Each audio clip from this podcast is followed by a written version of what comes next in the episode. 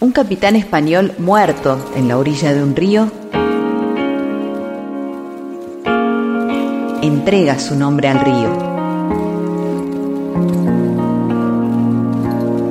Y el río a una tierra que será pueblo. Y el pueblo a una virgen, que será la patrona de lo que siglos más tarde será un país.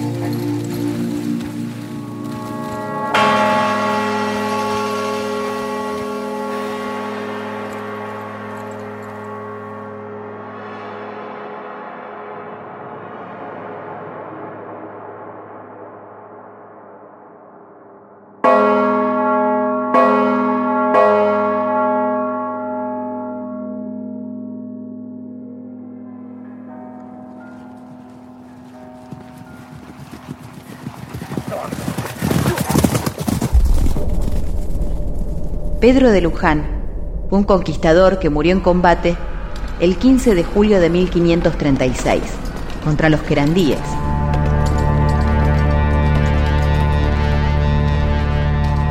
La leyenda, que siempre está paganamente bendecida por la devoción popular, asegura que el español fue trasladado muerto por su caballo a la ribera del río que hoy lleva su nombre.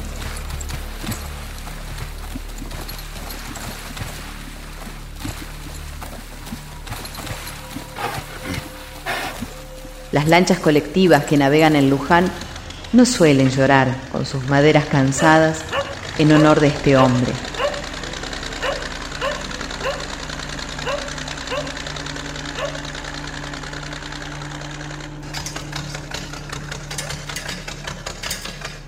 Tampoco los puentes, hechos de los fierros de todas las intemperies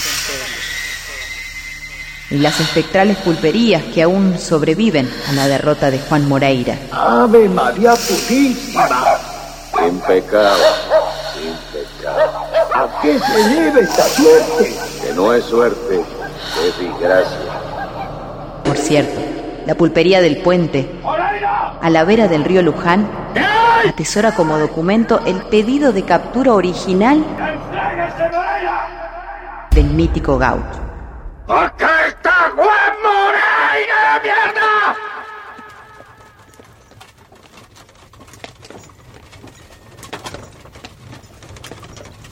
En 1630, casi 100 años después de que la muerte de Pedro de Luján se transformara en el nombre de un río, una carreta se inmoviliza en sus márgenes, o mejor dicho, en la orilla del prodigio. Transportaba dos imágenes de la Virgen traídas desde el puerto de Buenos Aires. Habían llegado de Brasil. Tenían como destino Santiago del Estero. Sin embargo, los bueyes no pudieron mover la carreta. Y ahí comienza el milagro, el mito, la historia o todas aquellas juntas. Los troperos observaron que al quitar una de las imágenes de la Virgen, la carreta se movía. Comprendieron que esa diminuta imagen quería quedarse allí, en el país del río Luján. Esos paisanos jamás imaginaron que esa escena sería el principio de peregrinaciones, ofrendas, tampitas desesperadas, ermitas en rutas, estaciones de trenes y ranchos, tatuajes en los brazos de los condenados, retratos en camiones y hasta en los cascos de soldados en Malvinas y nada más y nada menos que el comienzo de la patria de la fe.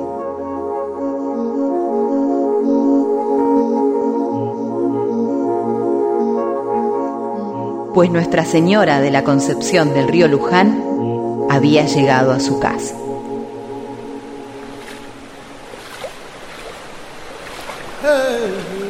Bernabé González Filiano, administrador de una estancia en la ribera del Luján, un contrabandista que tenía por esclavo a un joven africano, oriundo de Cabo Verde, que eso que nace de la fe y la leyenda lo recupera con el curioso nombre de Manuel Costa de los Ríos. Este esclavo fue el encargado de cuidar la imagen de la Virgen de Luján en dicha estancia. Por fortuna, un negro fue elegido de custodiar la que sería la devoción más importante de nuestro pueblo. Castigo sagradamente cultural para quienes suelen usar la palabra negro de forma despectiva. Sobre todo porque Manuel es considerado el santo patrono de Argentina. Cabe señalar que desde hace un tiempo se estudia su beatificación. De conseguirse sería la santificación del primer esclavo de Argentina. El negro Manuel mantuvo a la Virgen en una modesta capilla de barro y paja. Acogía a las chinitas y los paisanos devotos y muchas veces los sanaba. Luego trasladó a la Virgen donde actualmente se levanta la Basílica de Luján, lugar en el que Manuel Costa de los Ríos muere en 1686. Tal como le había revelado la Virgen.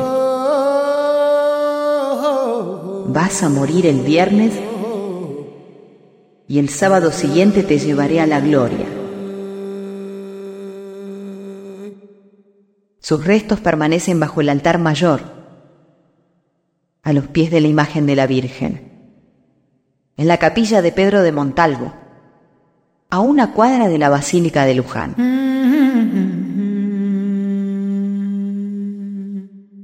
El color café con leche de Luján, típico de nuestros ríos de llanura, tiene algo del negro Manuel.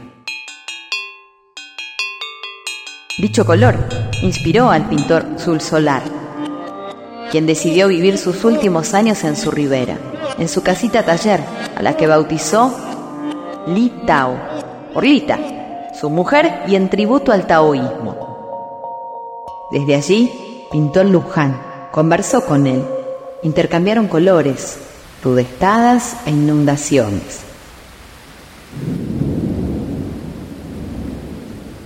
A veces las acuarelas y las tintas del artista se mezclaban con las aguas del río. Él corregía la negra tristeza de los pilotes y la vejez sepia de los muelles. Sul Solar habitó frente al Luján desde 1954 hasta su muerte en 1963.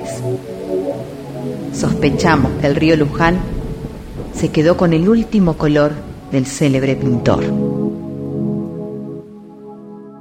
Tal vez el río Luján sea el más parecido al tren suburbano, ya que en su travesía de 128 kilómetros recorre 13 partidos de la provincia de Buenos Aires. Nace en la ciudad de Suipacha y desemboca en el río de la Plata, hijo de los arroyos El Durazno y Los Leones. Habla el lunfardo como pocos. Suele protestar en inundación, aunque en los últimos años fue víctima de una feroz sequía producto del cambio climático y de la cruel contaminación a la que es sometido.